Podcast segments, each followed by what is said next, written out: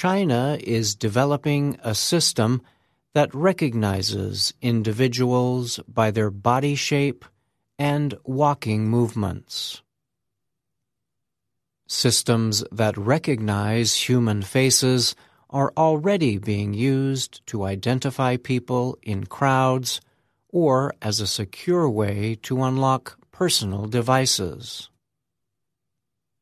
The new system, known as gait recognition, is already being used by police on the streets of Beijing and Shanghai. The Chinese technology company Watrix developed the system. The company announced last month that it had raised $14.5 million to speed up the development and sale of the technology. The system works in a similar way to face recognition. Cameras capture video of people in public places. Then machines powered by artificial intelligence, or AI, examine and study the video. Facial recognition systems identify the shapes and expressions on a person's face to identify them. Gait recognition uses a person's body shape and their way of walking to identify them. The system records a person's shape and movements and then creates a model of the way they walk. Huang Yongzhen is a former researcher who co-founded Watrix in 2016. He told the Associated Press his system can identify people from up to 50 meters away. It is designed to work even when a person's face is covered or hidden. Successful facial recognition usually requires clear close-up images of a person's face. Currently, the Watrix system is not able to identify people in real time. Users have to enter video into the system, which then takes about 10 minutes to process each hour of video. Huang says his gait recognition system is correct 94% of the time.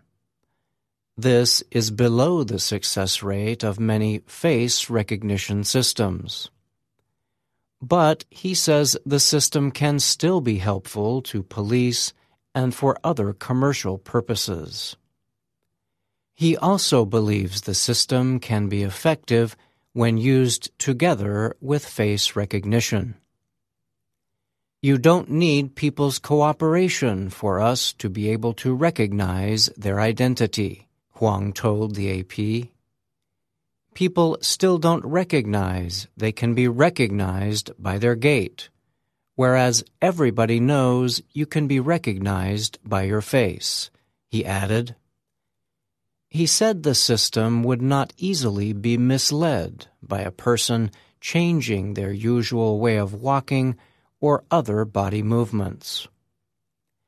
This is because the AI system is designed to examine all movements over the entire body. We believe you are totally unique in the way you walk, Huang said. Gait recognition is not new. The technology has been researched by scientists in Japan and Britain and by U.S. defense officials for about 10 years. But attempts to sell the technology have been slow. One of the reasons the technology has not developed further is because the systems are more complex than facial recognition. Mark Nixon is a leading expert on gait recognition at Britain's University of Southampton. He told the AP the technology requires bigger computers.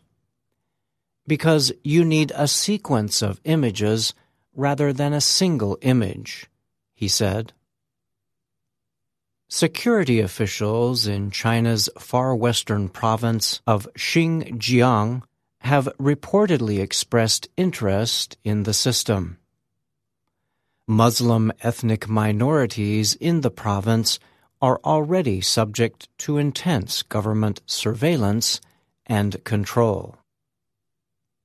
Shi Shu Shi is a Chinese writer and commentator. He told the AP he is not surprised that the technology would launch in China before the rest of the world. He said this is because of the Chinese government's use of social control methods. Using biometric recognition to maintain social stability and manage society is an unstoppable trend, Xu said. He added, It's great business. I'm Bryan Lynn.